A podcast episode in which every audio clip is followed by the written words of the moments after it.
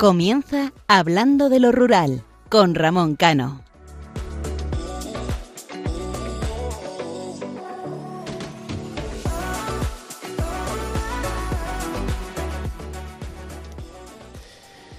Muy buenas noches, queridos oyentes. Cada mañana cuando cojo el autobús y el metro, voy observando a esos luchadores que se levantan por conseguir un sueño, por salir de una situación difícil o simplemente por avanzar en su vida. Observo sus miradas, sus gestos y veo gente desgastada, sobre todo en términos generales, cansados de un golpe tras otro, pero con el espíritu que al ser humano nos caracteriza, el de levantarse cada día por intentar mejorar y superarse. No todos pueden decir eso, pero sí en su gran mayoría. La sociedad, y disculpar que lo repita tanto, no está pasando por su mejor momento. Los problemas se incrementan, la presión aumenta y como todo en la vida acaba pasando factura, ya sea en la salud, en lo personal, en lo familiar, en lo laboral, pero sobre todo lo más importante en la salud. Yo cuando voy en el metro o en el autobús, miro a esa gente y observo, sin prejuzgarles ni criticarles, simplemente una mirada a cada uno de ellos, para intentar ponerme en su piel y en su posición.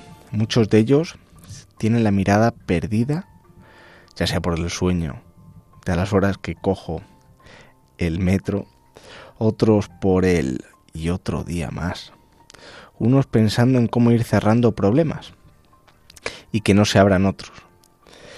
La forma de vestir de la gente no dice nada, a mí eso en el fondo me da absolutamente igual, pero su desinterés o falta de recursos económicos para poder arreglarse, llevar el pelo de manera bien, darse una ducha,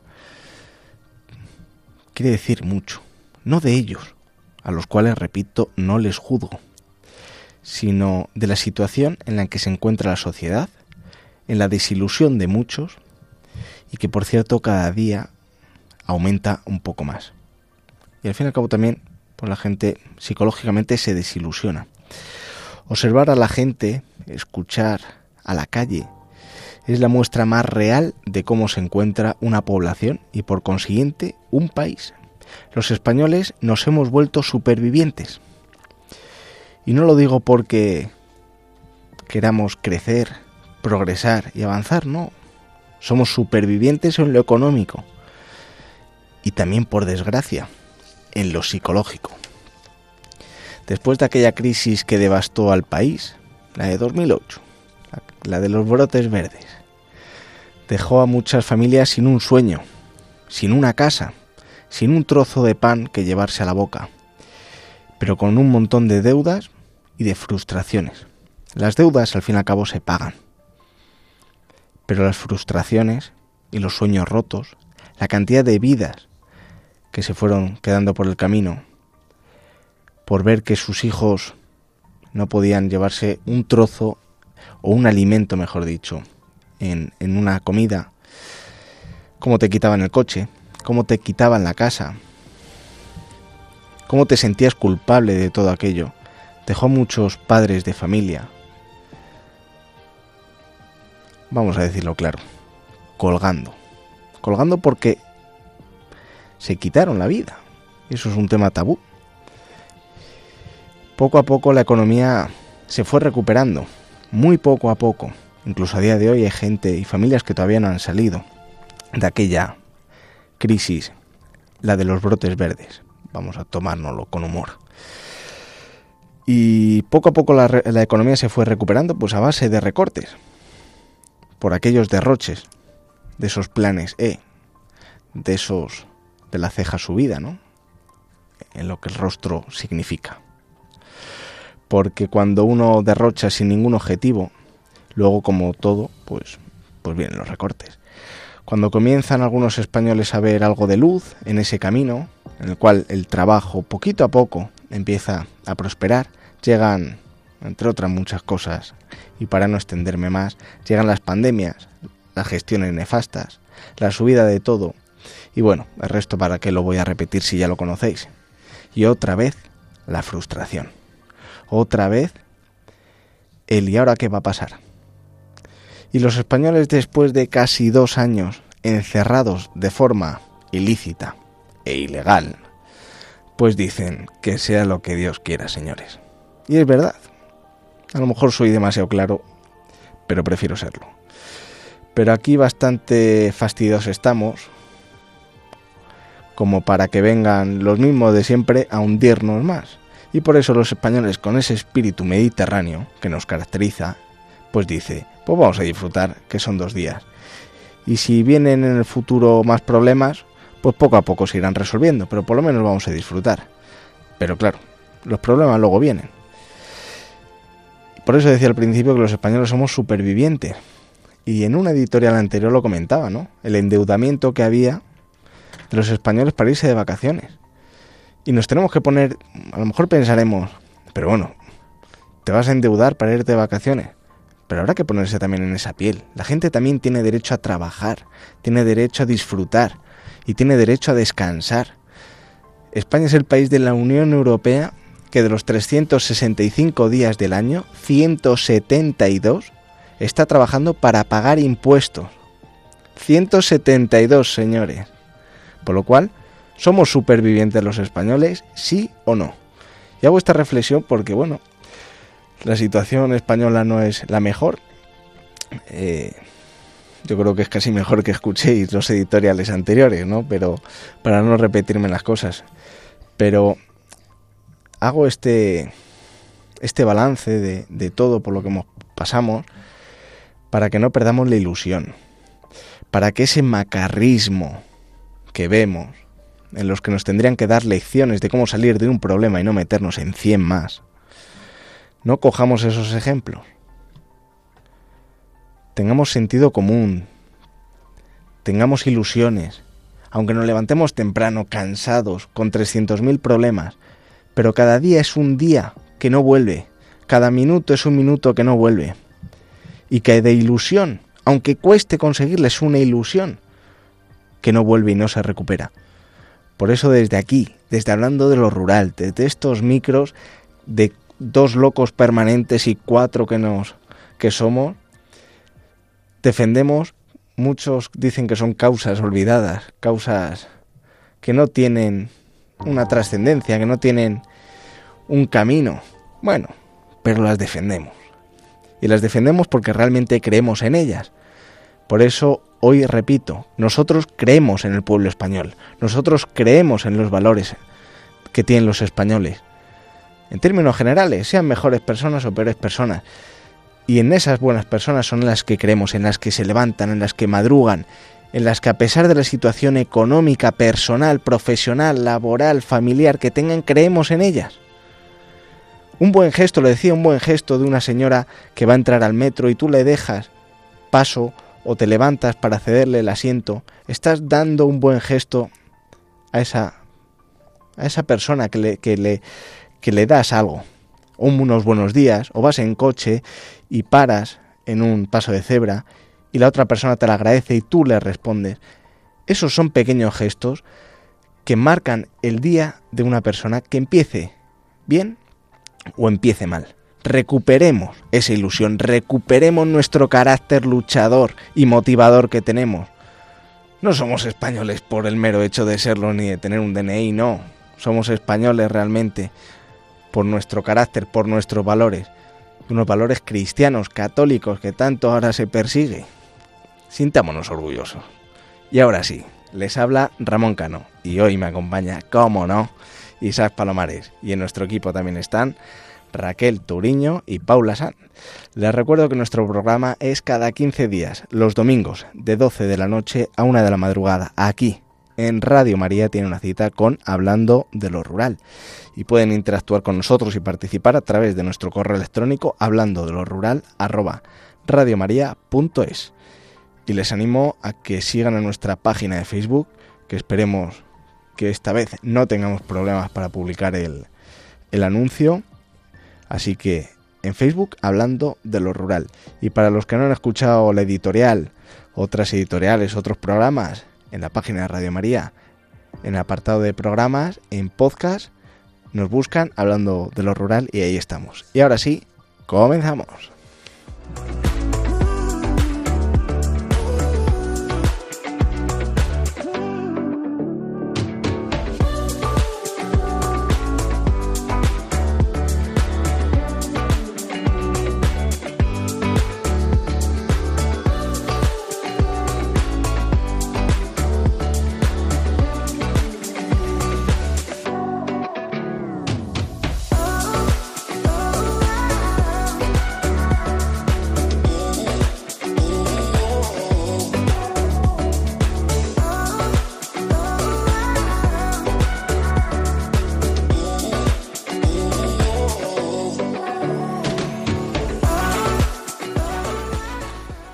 Buenas noches, Isaac.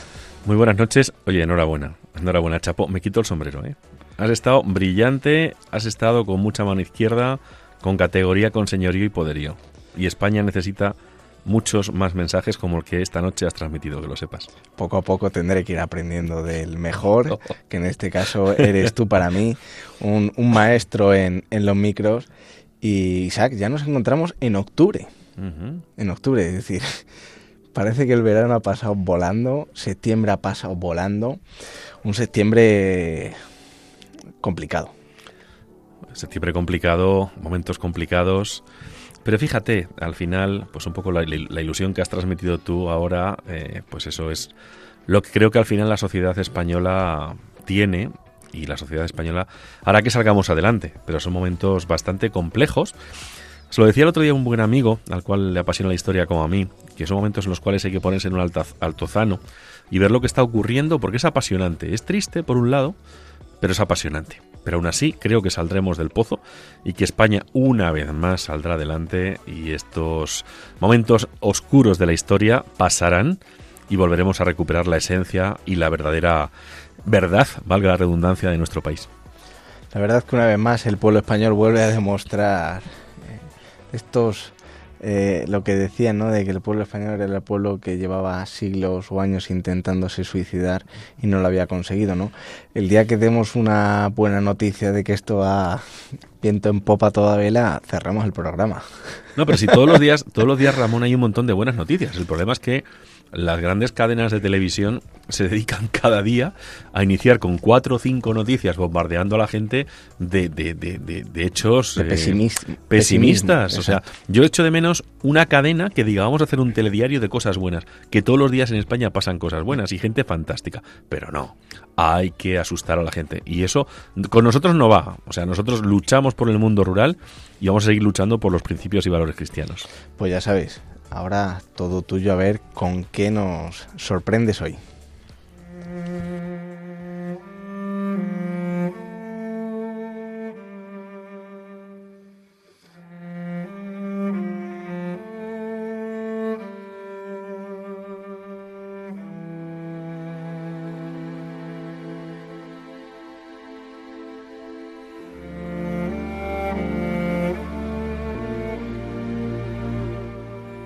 Hace unos días llegó el 25 de septiembre.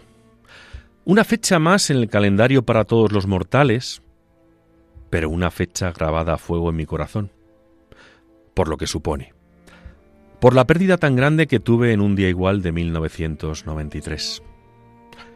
Miro atrás y no puedo dejar de recordar todos y cada uno de los momentos que disfruté con él. Momentos de aprendizaje, de enseñanza, ejemplos de vida, de lucha, de entrega. Historias de amor sin medida, historias de dolor sin límite. Ese era mi abuelo Isaac Campos, un gran hombre. Un gran ser humano al que la vida le fue golpeando de forma inmisericorde a lo largo de su existencia desde que nació. Un hombre, les puedo garantizar, que perfectamente daría para un gran largometraje de esos de Hollywood de antaño, de los de la época de John Wayne, Errol Flynn, Gary Cooper, de mis héroes de la niñez, un hombre que muchas veces estuvo solo ante el peligro.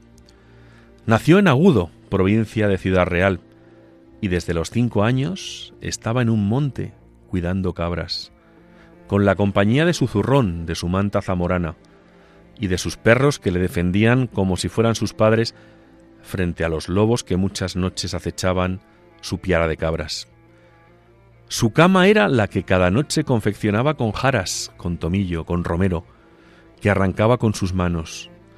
Su techo era el cielo estrellado, y su luz solía ser la de la lumbre que encendía para calentarse en aquellas noches de otoño e invierno de la Siberia agudeña.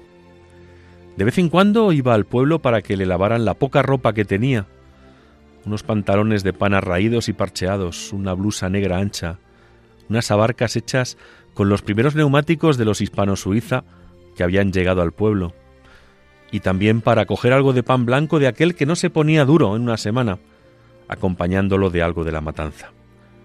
En su juventud se enamoró de una serrana, en una tarde de junio, en que él llegaba al pueblo para pasar la feria, y al pasar por una vieja portada de madera, vio a una morena, a una morena clara con mirada limpia, con dulce alma, mi abuela Lucia. La familia de ella, cuando se enteró de que el joven cabrero la cortejaba, no dudó en romper todo tipo de amarras, en prohibirla que viera a aquel pobretón, pues según decían, la daría más hambre y penurias que nada. A pesar de eso, el amor que surgió en aquella tarde de junio entre mis abuelos hizo que ambos se confesaran amor eterno y todavía hoy en el cielo se aman. Pero llegó una guerra, una guerra civil, y él fue llamado a filas, a su regimiento de caballería en Alcalá de Henares, que por nombre llevaba, como no, Alcántara, luchando cual centauro de verde por los campos, sierras, campiñas de España. Su Virgen del Rosario, la Virgen de los Auroros de Agudo, le protegió en cada lance, en cada lucha cuerpo a cuerpo, cuerpo contra bala, y lo más cercano que se le acercó la muerte fue para rozarle la piel, piel curtida a fuego, de amor por la serrana.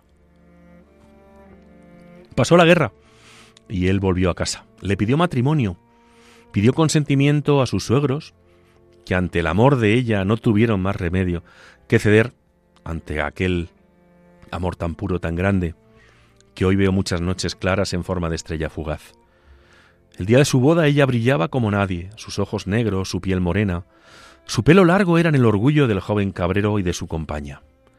Dios les regaló dos hijas maravillosas, mi tía y mi madre, y poco a poco, con esfuerzo, con sacrificio, fueron gestando su capitalejo, como decimos en mi pueblo. Pero el destino cruel hizo que ella enfermara de una de esas terribles enfermedades cuyo nombre asusta y contra la cual lucho como un miembro del GAR en las diferentes emisoras por las que he pasado, el cáncer. Este invitado asesino arruinó la vida de mis abuelos, en todos los sentidos. Mi abuelo hizo todo lo posible por salvarla y la llevó al Hospital de la Princesa en Madrid, vendiendo todo su ganado y cerrando su carnicería. Al final, en un mes de junio, en días similares a aquellos en que se enamoraron, mi abuela murió, rompiendo el alma de mi abuelo de mi madre y de mi tía, robándome el conocerla a la luz de su vida. Pero el destino quiso que mi madre conociera a otro joven agudeño, a un ganadero que al igual que mi abuelo se enamoró de la hija de la serrana, mi madre. Fruto de ese amor, nací yo. Desde el 13 de julio de 1970 hasta el 25 de septiembre de 1993, la conexión entre mi abuelo y yo les puedo garantizar que fue pura magia. Fue una muestra más de lo que es el amor entre un abuelo y un nieto. Pasé muchos momentos con él. Comencé a caminar en la finca en la que estaba en Cañamojá. Recuerdo los juguetes que me hacía con el corcho de los alcornoques, tallándolos con su navaja. Recuerdo las veces que venía a buscarme a la viajera de Pepe, cuando llegaba al pueblo en vacaciones. Recuerdo las veces que iba con él al campo a trabajar, y siempre me decía, Vamos a echar un cigarro, que en todos los oficios se fuma. Me contó su vida, me contó los horrores de la guerra civil, me habló de Brunete, de Guadarrama, de un pueblo de Teruel llamado Griegos, me inculcó valores y principios católicos, me habló de cómo amar, de cómo morir. Hoy quiero que todos ustedes me permitan recordarle, pues hace 30 años de su muerte, y solo puedo decir que un trozo de mi corazón sigue roto. Jamás se recuperará hasta el día que muera, y me vuelva a encontrar con él en la otra vida para que me presente a mi abuela. En cada editorial de los que hago en la radio está presente, porque él vive en mí. Estoy convencido de que todos ustedes recuerdan con cariño a un abuelo, a una abuela, gente buena que siempre estaban con una sonrisa, gente que se reencontró tras una guerra entre hermanos, que pasó hambre, que nunca miró de mala manera a un familiar, a un amigo, a un vecino, por haber sido de bandos contrarios, porque ellos nos mostraron el camino, nos demostraron que el sufrimiento trae el amor fraternal, trae el luchar juntos por un futuro común en paz, algo que parece que esta sociedad no ha aprendido, una sociedad que sin dispararse un tiro, se está disparando todo lo malo que hay en ella.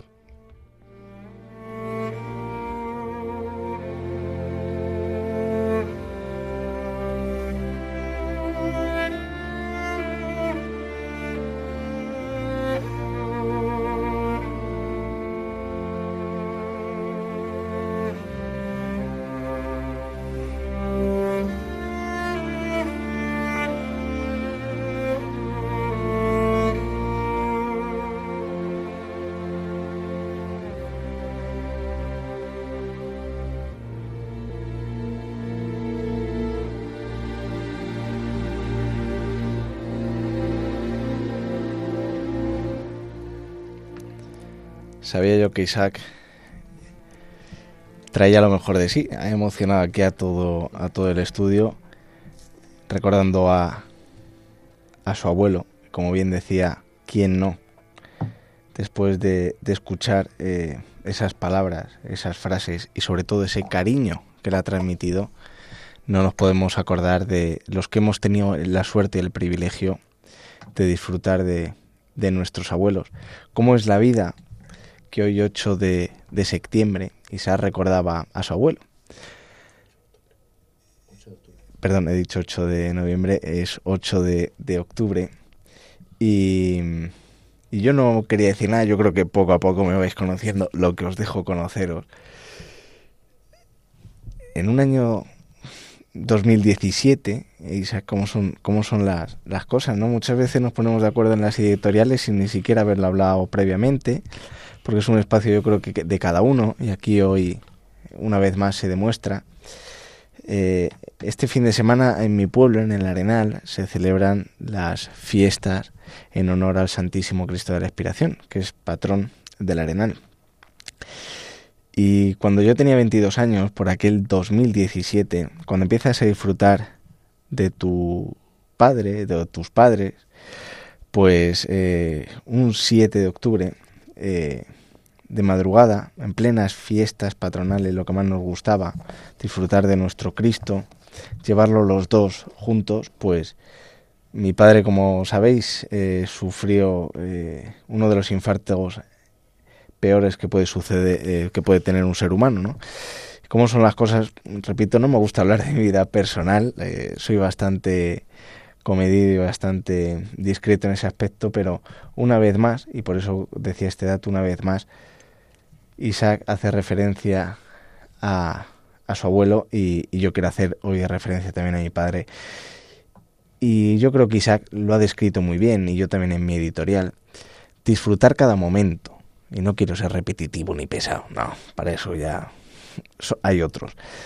Pero de verdad, creerme a todos los que nos escuchéis, disfrutar de cada momento. Aunque sea disfrutando de uno mismo, aunque sea dando un paseo, disfrutar de esa libertad, de poder caminar, porque las cosas pasan, estamos pensando en el mañana, el mañana nunca llega, el presente se va y el pasado no se recupera. Por lo cual, de verdad, oyentes, y ahora ya sí que vamos a empezar con el programa, disfrutar. Y ya que he nombrado lo de la fiesta de mi pueblo, pues a todos mis vecinos de bien, eh, disfrutar de las fiestas, disfrutar de ese magnífico patrón que tenemos, que es el Santísimo Cristo de la Inspiración, con una cantidad de actividades para todos los públicos y que el mensaje, el mensaje, la imagen y sobre todo la devoción que se tiene, en este caso por el Santísimo Cristo de la Inspiración, nada ni nadie se la arrebate a nadie.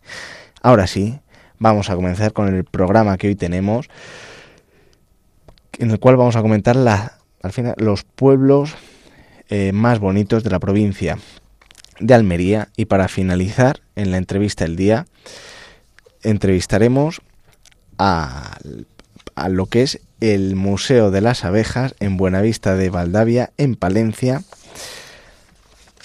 al padre Félix Herrero.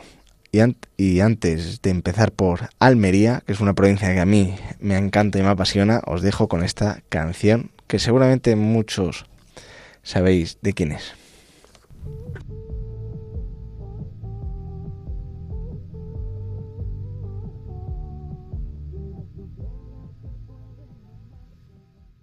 Si ella supiera que por la noche baila conmigo a la luz de los faros de un coche, con la luna de único testigo, que tú me elevas y que en tu brazo me llevas al cielo.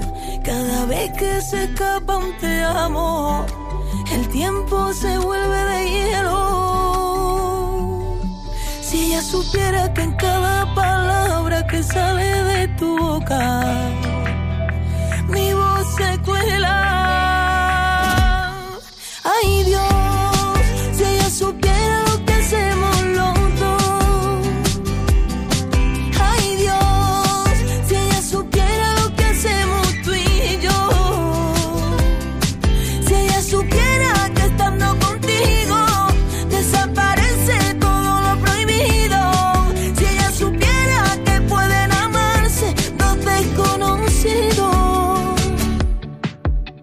Provocaste un seísmo que lo puedo sentir hasta el niño inocente que aún habita en mí. El espejo no miente, me veo diferente y aunque suene injusto y cruel, no sospecha nada de que estoy contigo. De que mi universo comienza en tu pecho y termina en tu ombligo. No sospecha nada, no de que en el silencio vive la traición puerta con puerta con nuestros remordimientos. Aunque de nada me arrepiento. Ay Dios, si ella supiera lo que hacemos los dos. Ay Dios, si ella supiera lo que hacemos tú y yo. Si ella supiera que estando contigo desaparece todo lo prohibido. Si ella supiera que pueden amarse dos desconocidos.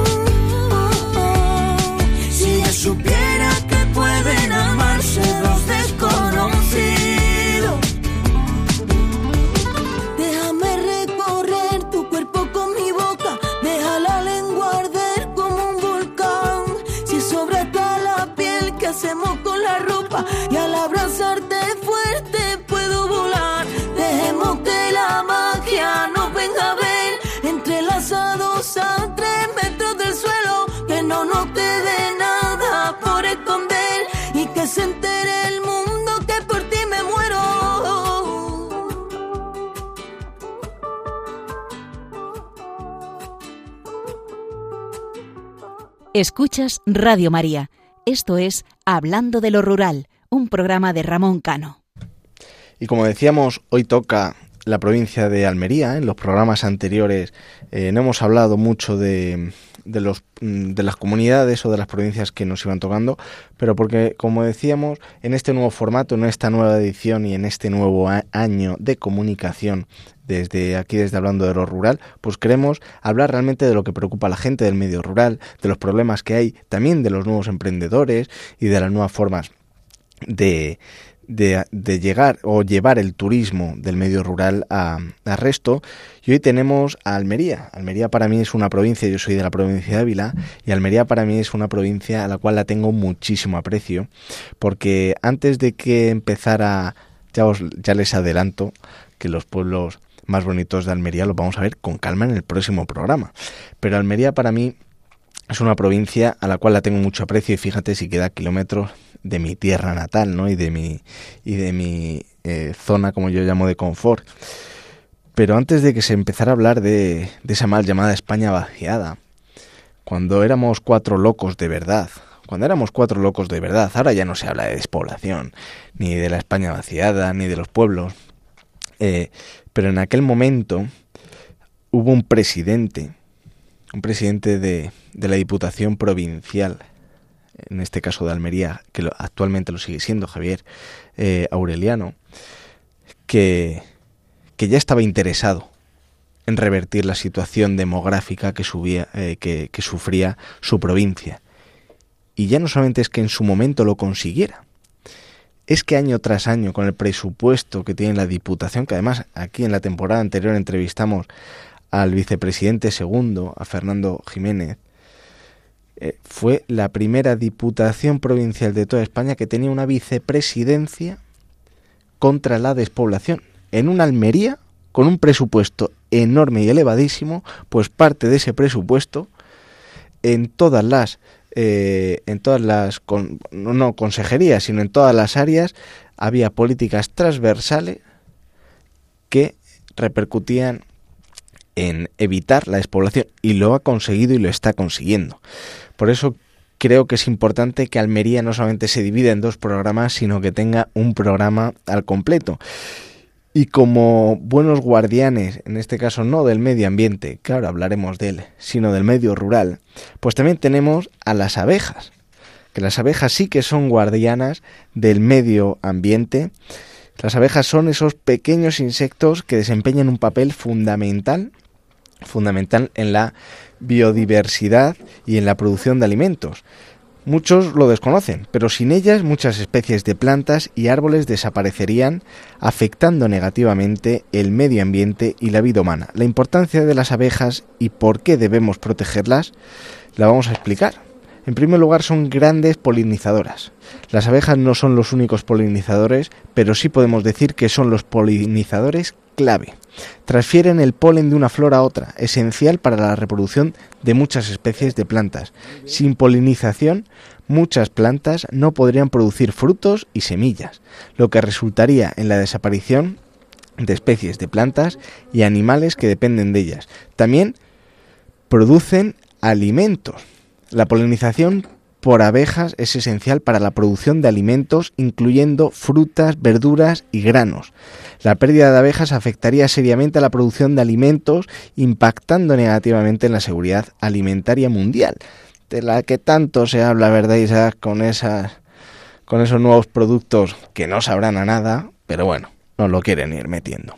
Luego, como no, las abejas la biodiversidad son parte de la biodiversidad y son importantes para la salud de los ecosistemas. Desempeñan un papel clave en la cadena alimentaria y son esenciales para la supervivencia de muchas especies de animales y plantas. La pérdida de las abejas puede afectar negativamente a la diversidad y contribución a la desaparición de especies. Ahora que tanto se habla de clima, pues las abejas contribuyen al clima a mantener la biodiversidad y producir nuevamente alimentos. La biodiversidad es importante para la estabilidad del clima y la producción de alimentos a partir de los cultivos polinizados. Por las abejas es una forma natural y sostenible de producir alimentos de buena calidad y en lugar de depender de la agricultura intensiva y los combustibles fósiles utilizados en la producción de alimentos a gran escala, reduciendo así las emisiones de gases de efecto invernadero. Fíjate una abeja lo que es capaz de hacer. Y se habla de, biodiversidad, de clima, también hablemos de sostenibilidad.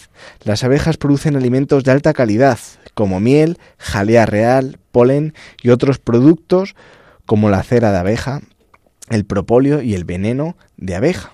La apicultura, especialmente la apicultura ecológica, es una actividad sostenible que permite utilizar los recursos naturales y mantener la población de abejas. Es una actividad redonda en términos de sostenibilidad, aportando valor al medio ambiente, las abejas, el apicultor y el consumidor. Y en conclusión, y antes de pasar a esa magnífica entrevista que tenemos hoy, que la va a realizar, como no, Isaac, la conclusión es que las abejas es una parte crucial del medio ambiente y juegan un papel importante en la producción de alimentos, de biodiversidad y de clima. Isaac. Pues la verdad que hoy yo que soy muy pro abejas, no sé si alguna vez tú has, ido a lo que se llama mi pueblo castrar, o sea, a sacar la miel y es tremendo. O sea, antes ponía nuestro técnico Germán el ruido de una colmena en el mes de agosto en plena ebullición. Eso es tremendo. O sea, es tremendo porque hay miles y miles y miles de abejas alrededor de los apicultores y hacen una labor fantástica. Y efectivamente, sin las abejas este mundo no existiría. Y hoy vamos a tener una entrevista fantástica, como tú muy bien has dicho. Y vamos a ello, Germán.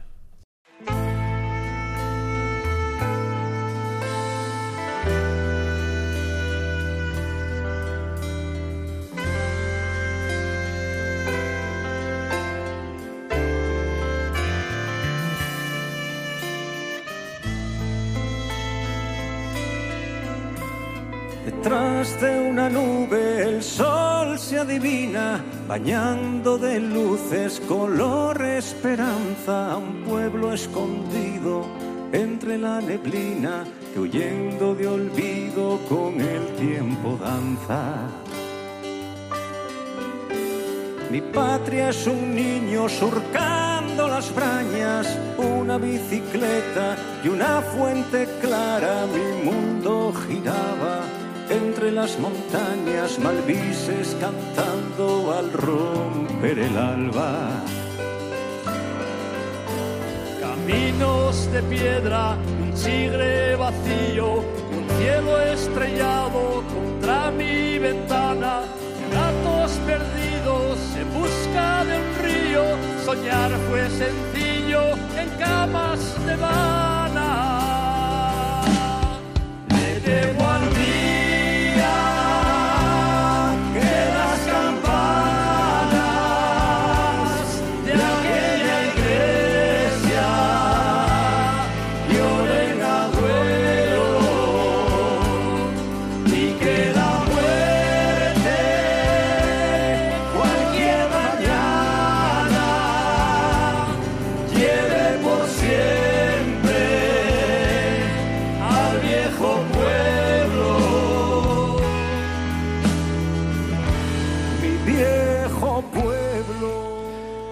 Pues continuamos con hablando de lo rural en esta madrugada en Radio María y le damos la bienvenida pues a un gran amigo, a un gran agustino, que es mi amigo el padre Félix Herrero.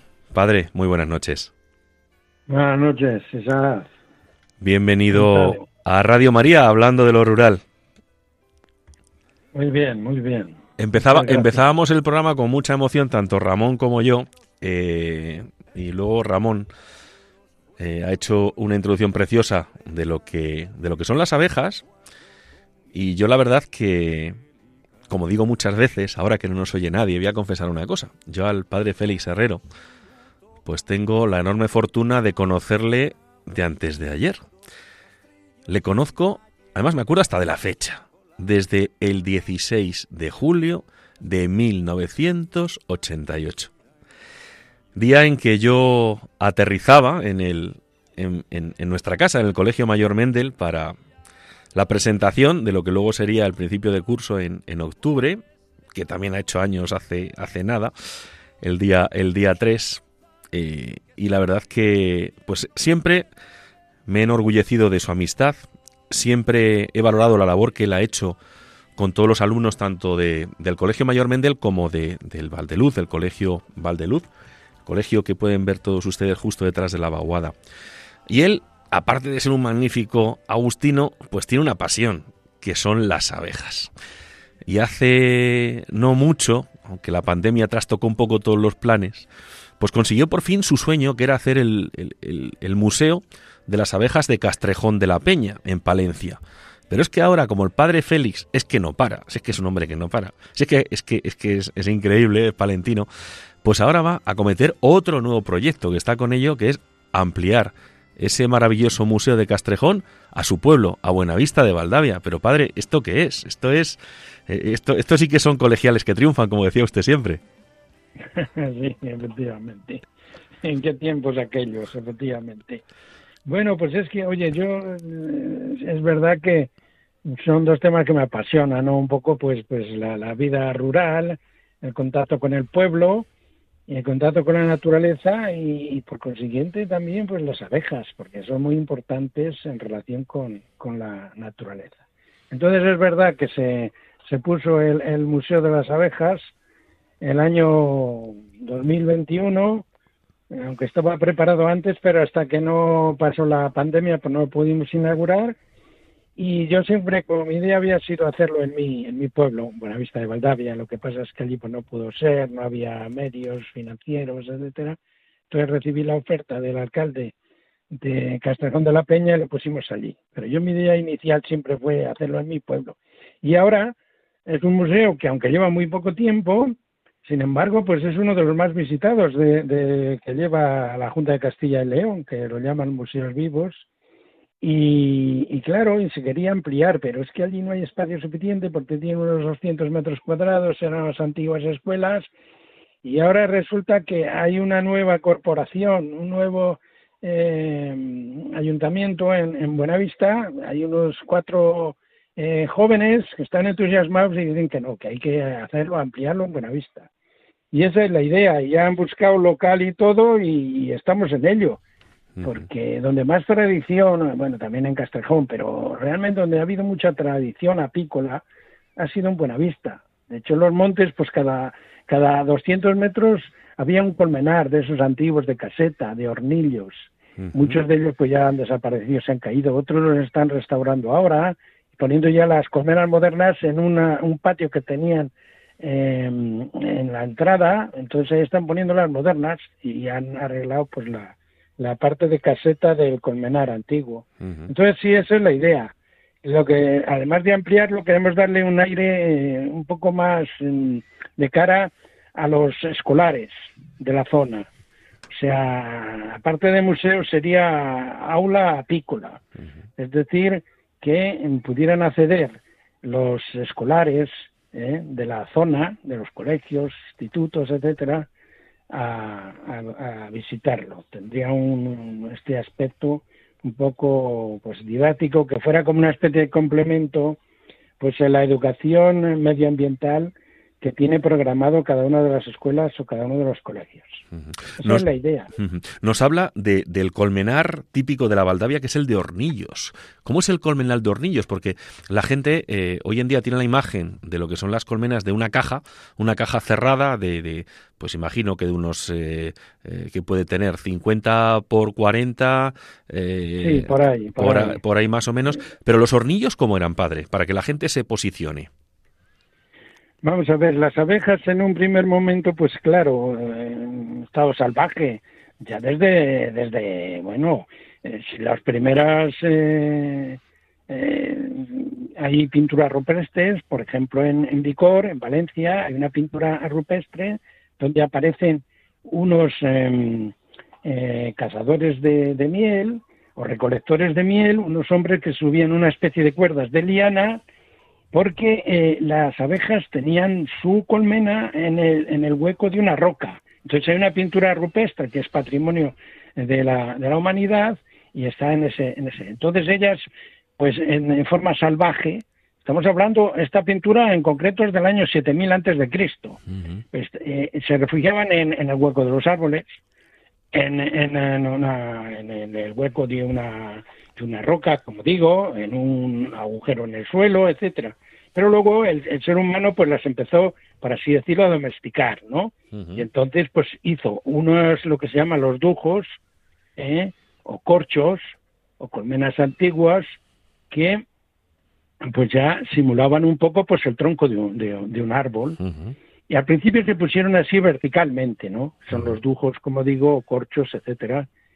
Pero posteriormente y sobre todo allá en mi tierra, pues dijeron, oye, vamos a ponerlos en vez de eh, vertical, los ponemos horizontal. Y entonces los eh, crearon estos colmenares de caseta, que es una construcción de, tiene unos 20 metros así de largo por unos 5 de ancho, y es, es un, como un rectángulo, es normalmente de adobes, urces y madera, sobre todo de roble, y entonces en el frontal, en la parte frontal, se ponían estos, estos corchos o dujos, pero mm, de forma eh, horizontal. Se ponían unos encima de otros y esos, esos, son, los, esos son los hornillos.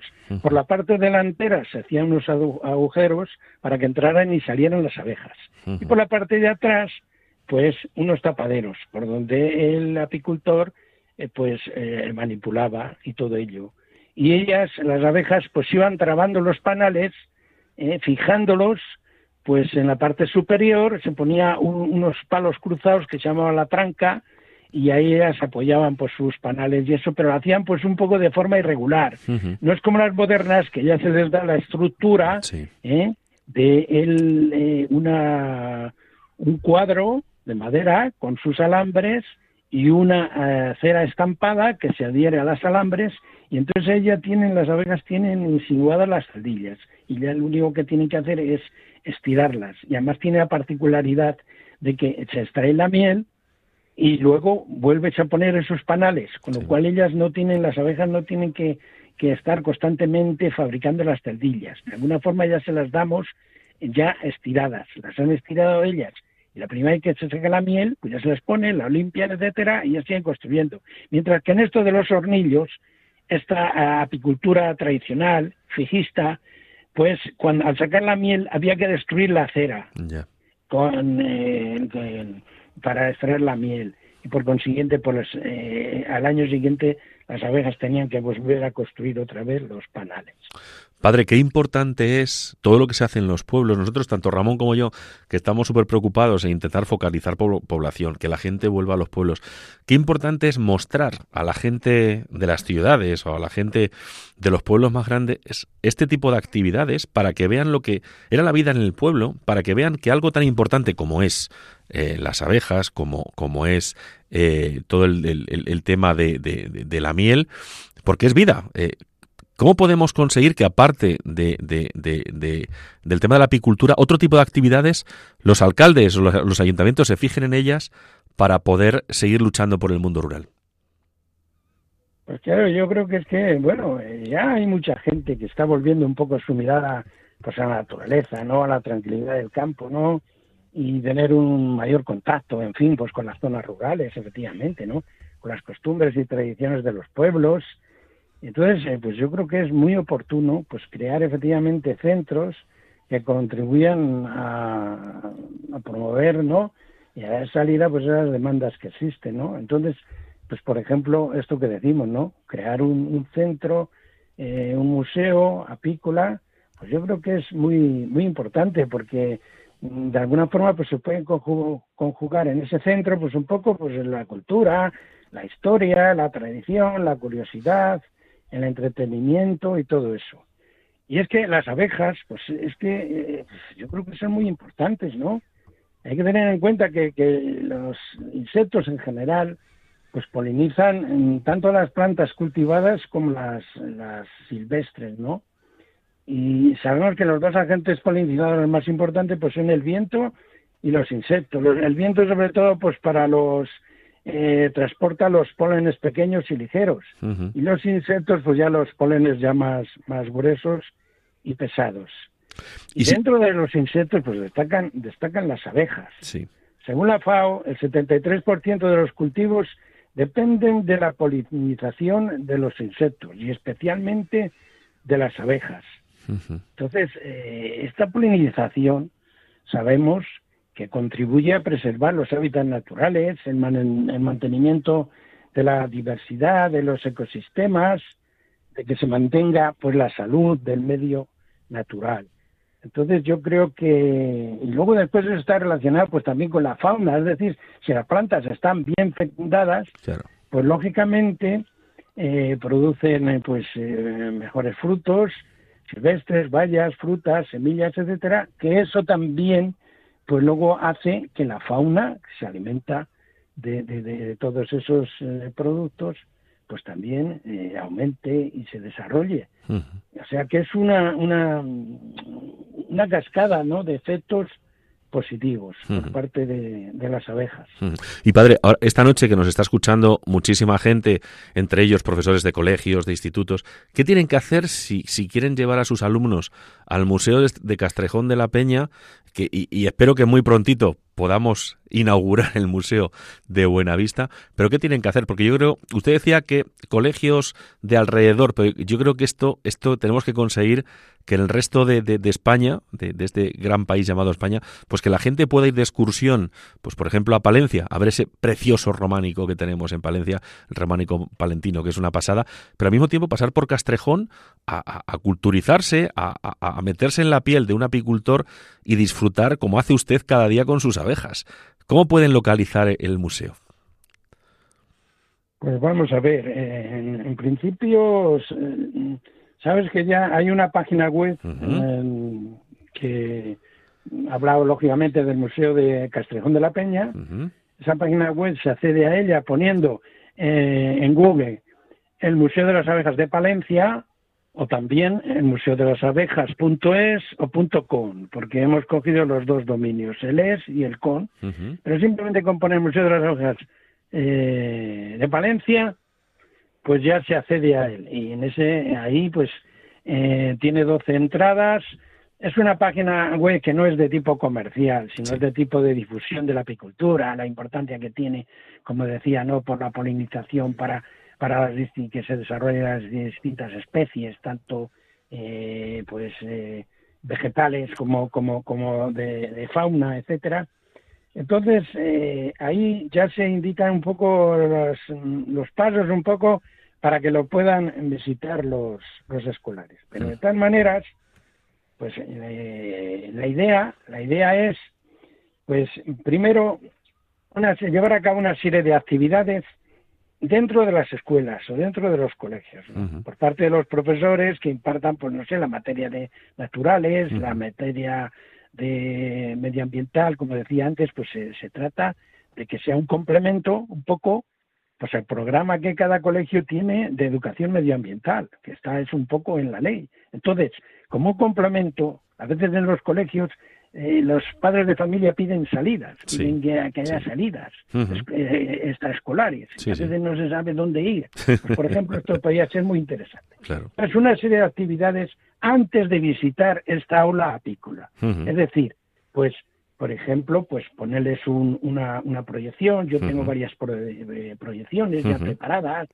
una que se titula Entre abejas, entonces que dura unos 15, 20 minutos y ya dependiendo también de, la edad de los chicos que vayan a ir, claro.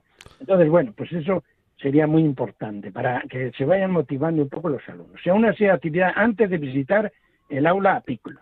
Después, mm, se va a visitar el aula apícola y ahí, pues bueno, se va observando lo que hay ahí en el museo, tal, van tomando nota, etcétera, porque los profesores tienen que decir, oye, que luego después seguramente os voy a hacer algunas preguntas, tendréis que dar un poco relación de lo que vais a ver, pues, todo eso. Pues padre, vamos a dejarles, vamos a dejarles, como se suele decir, eh, con la miel en los labios. Les invitamos a que entren en la página web del museo y de esta forma, eh, pues vayan, cuando lleguen al museo, pues descubran todo este tipo de actividades eh, y puedan contactar con, con la gente del museo y como decimos en la, en la radio, que, el tiempo vuela, y más cuando uno está hablando con un amigo, como es usted. Pero quiero, quiero agradecerle en nombre de los oyentes de Hablando de lo Rural en Radio María, el que esta, esta noche haya estado con nosotros, e invito, invito a, a, todos los españoles, porque creo que Palencia es, como he dicho antes, uno de los, una de las provincias más bonitas, y la Valdavia es una de las comarcas más preciosas que tenemos, a que visiten ese museo vivo de, de, de Castrejón de la Peña y dentro de poco de Buenavista. Eh, así es que, ¿qué quiere que le diga? Que, que, muchísimas gracias por este ratito que nos ha dedicado. No, hombre, no, a ti, a ti, a la recíproca, a ti, hombre, por supuesto. Y bueno, pues eh, añadiendo a eso que estábamos hablando, pues eh, hay preparados una serie de cuadernillos sí. que va desde tres años o sea, desde tres años de, preescolar hasta secundaria, hasta cuarto de la ESO, hasta 15 años, y un cuadernillo, hay unos 15 cuadernillos apropiados un poco a su edad. Pues... Y que primero ponen una serie de contenidos que complementan lo que ven en el museo y después hay una serie de eh, tienen que contestar a una serie de respuestas pues entendiendo a lo que han visto en el museo y eso. Pues eso yo creo que es muy interesante esto de los cuadros. Perfecto. Pues que vayan que vayan al museo porque es una forma de focalizar población en los pueblos y lo dicho muchísimas gracias por este ratito que nos ha dedicado y le mandamos un abrazo muy fuerte desde aquí desde hablando de lo rural bueno igualmente muchas gracias. Un abrazo. gracias gracias por todo. Hasta pronto. Gracias. Gracias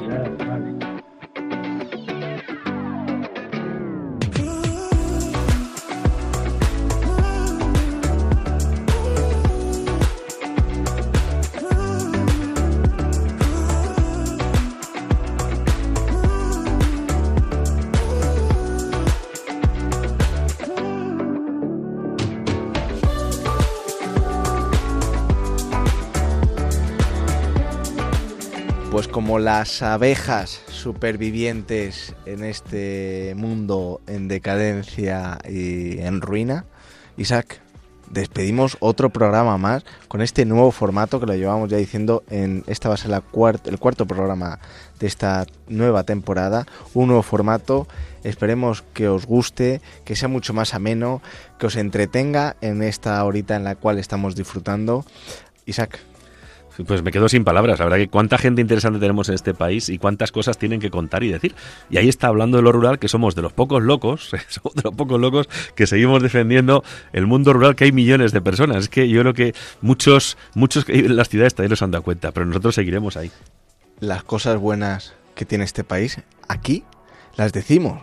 Así que, queridos oyentes, nos vemos en 15 días. Hasta pronto.